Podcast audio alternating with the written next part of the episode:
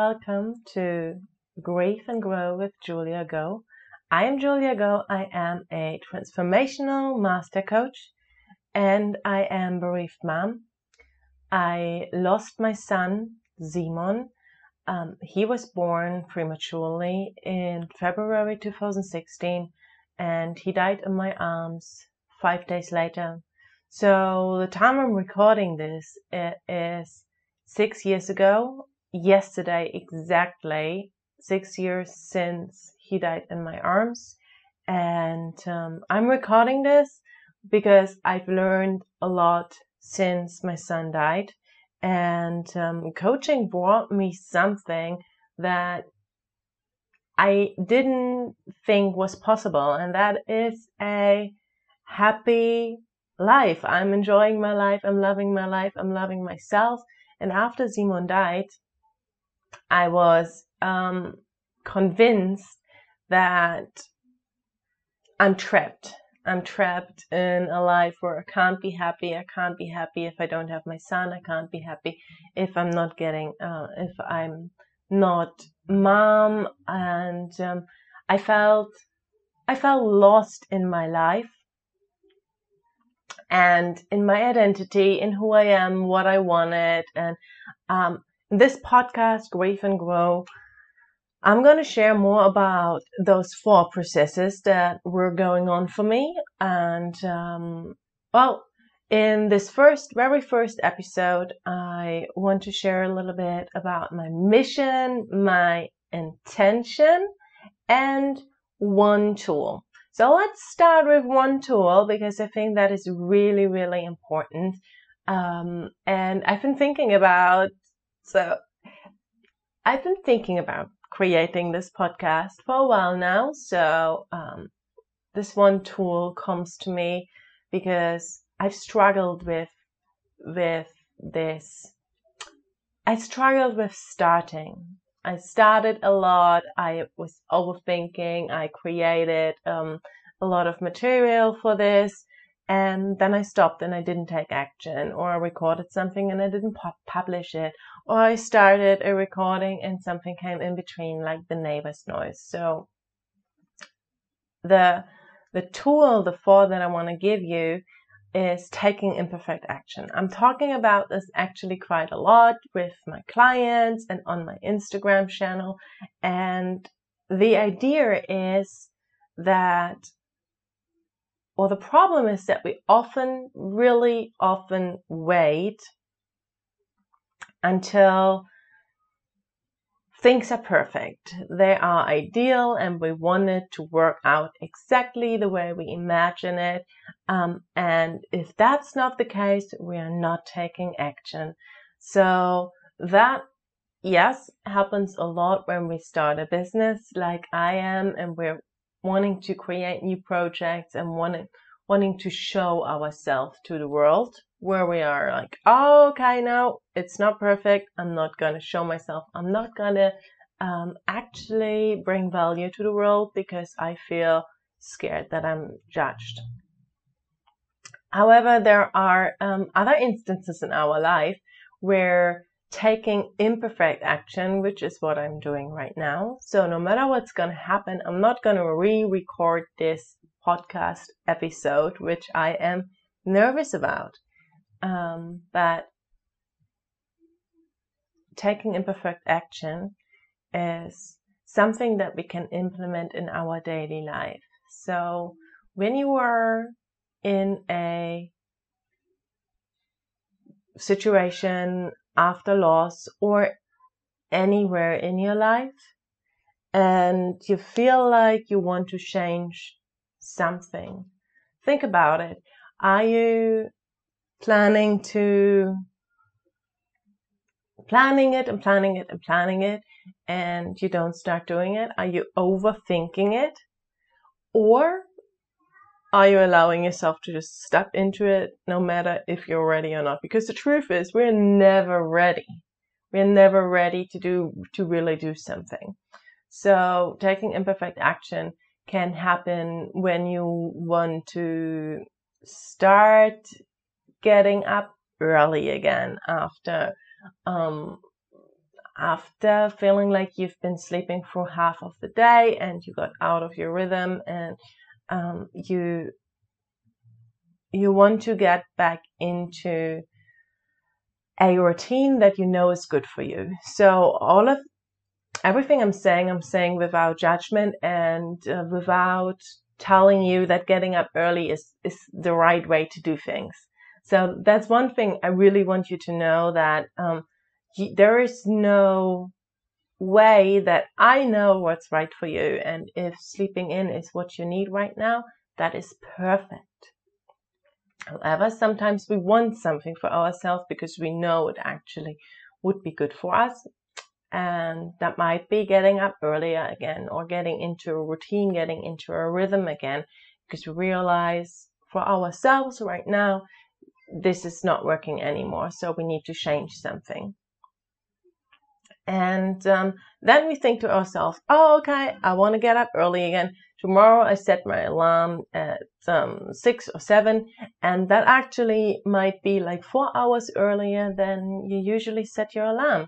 So it is, that's your perfect plan and then you set your alarm at six, four hours earlier than you usually usually wake up. You might even go to bed earlier, but you can't fall asleep. Um, your alarm goes off. You push snooze, and um, then you sleep an hour longer than you actually usually sleep. It's an extreme example, um, but taking imperfect action would allow you to push snooze and then get up maybe an hour before. Not setting your expectations so high that you can't reach them, but set them to a level that is achievable for you. Inevitable, inevitable to get up 15 minutes earlier each day. For example, inevitable to record this podcast. And okay, um, let's dive into the second one. I hope I hope this um, little tool, this little thought, brings you something. Um, I'm going to share more tools and thoughts that help you creating a life you enjoy and um, loving yourself again. And um,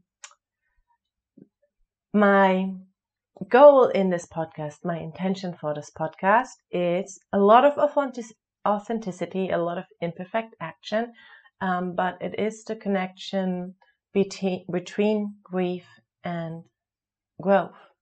Because after I lost my son,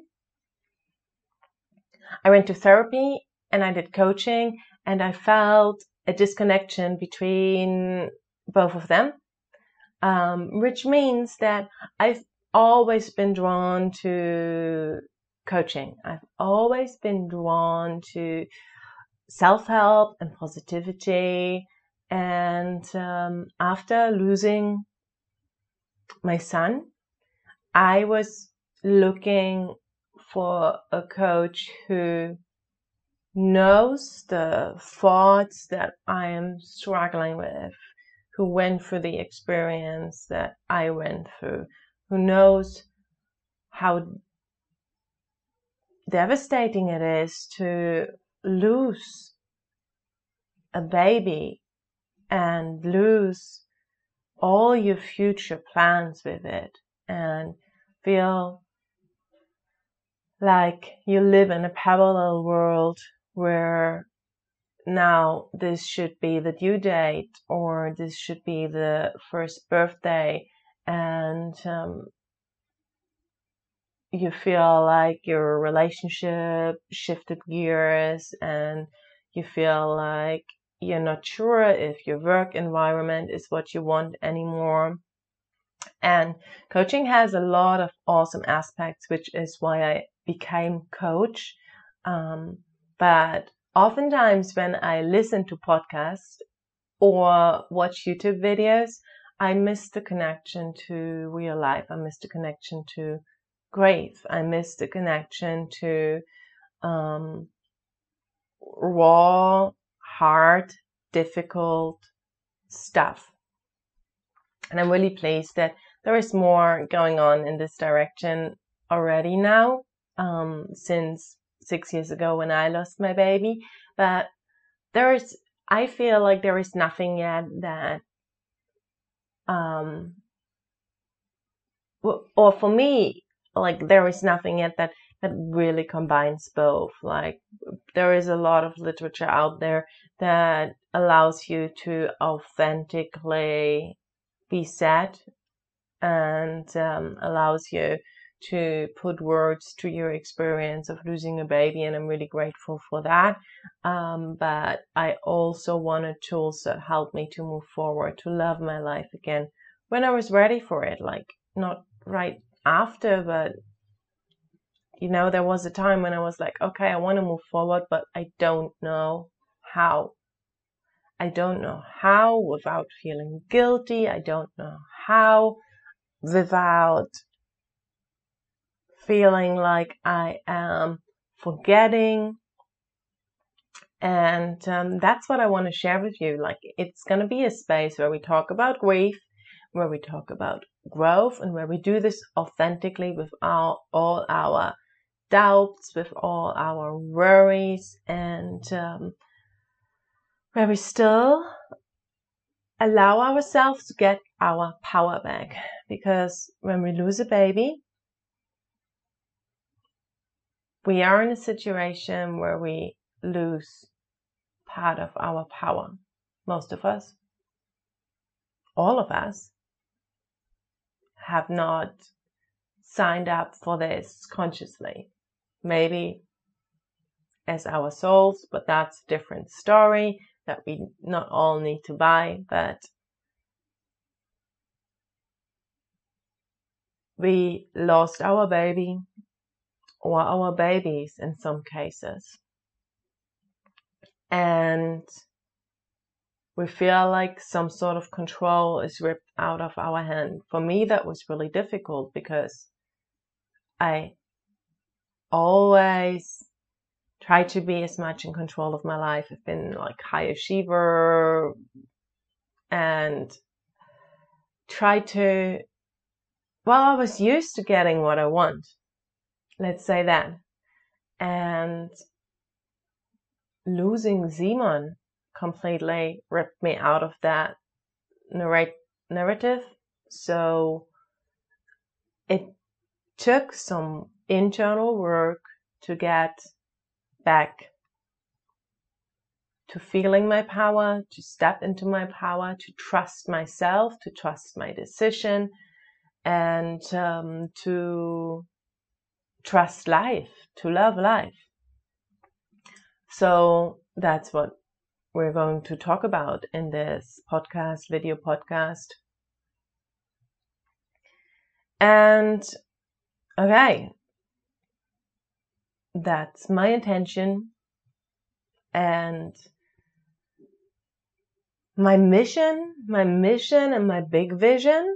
Um, and I want to share this with you. We're not here yet. Like I do have a coaching program for um, women who have lost their baby. So if you're interested in having like a container where you're surrounded by other angel moms, moms of uh, moms who have lost their baby um, and who want to learn how to love themselves and life again, have a look at um, my website.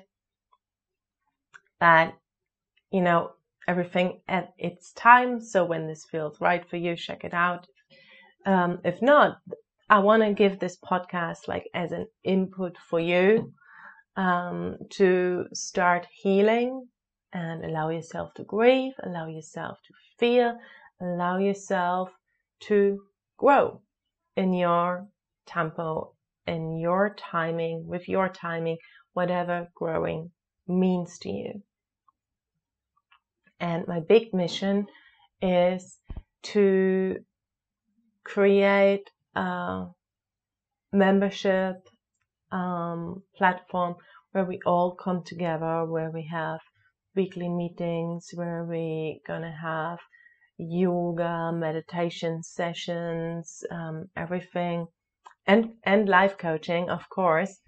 Um, everything knowing that we are in a safe space for women who have lost their baby and who so we know we are in this container where during a yoga session we can just start crying. It's safe. Where we during a meditation um, can just end the video because it was just we needed some breathing outside of this meditation. No one gets offended, no one gets hurt. And it's also meant to be a space where we learn how to deal with our triggers in a way that serves us and where we are taking back control instead of allowing our triggers, our grief to run our life. Like triggers and grief and emotions, they are all amazing things. Sounds weird, um, but they are all great teachers. And being great teachers, it is, in my opinion, really important that we step back into our power and allow ourselves to not let those triggers, emotions, thoughts run our life, but we see them from a outside perspective. I will talk more about that, uh, this in upcoming podcast episodes. And for today, um, I want to leave you with the thought going back to the beginning of the episode. What kind of imperfect action can you take today? And um, I just want to acknowledge, um, and if you are following me on Instagram or Facebook and watch any of my videos, I acknowledge that a lot. I am living in um, Buenos Aires, Argentina at the moment, and my home office is um, in in a neighborhood with a lot of children around, and we have this um, child just next door, and um, it can be really noisy. So there is sometimes laughing, giggling, sometimes crying, screaming. And um, if that is triggering you, deep breath, breath in and out. And if you're like, if you really have a trauma trigger where it's getting really close to you, you can focus on something outside of yourself. Um, focus, like, try to find something in all of your senses what can you see right now? Which brown things are there in your room? What can you smell right now? What can you hear? So focus back on your here and now instead of letting yourself pull in a trigger from the past. Okay, so drawing back to the beginning of the session, what is one imperfect action that you can take today? I really um, would like to inspire you to find something that works for you.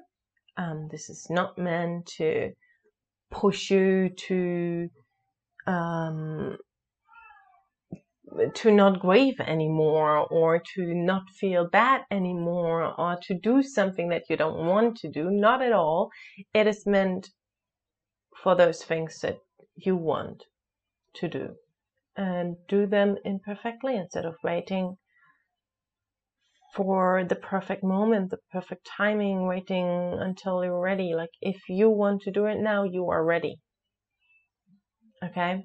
And maybe that is giving yourself a hug, embracing self love, or maybe it is uh, calling a friend that has reached out to you and um, you have not called them since your baby died because you were not ready and you, but you've been thinking about it and then you feel guilty now that you haven't done it and whatever is going on in your brain do that and perfect.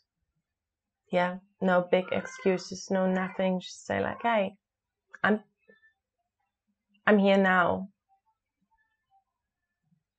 And yeah, thank you for listening.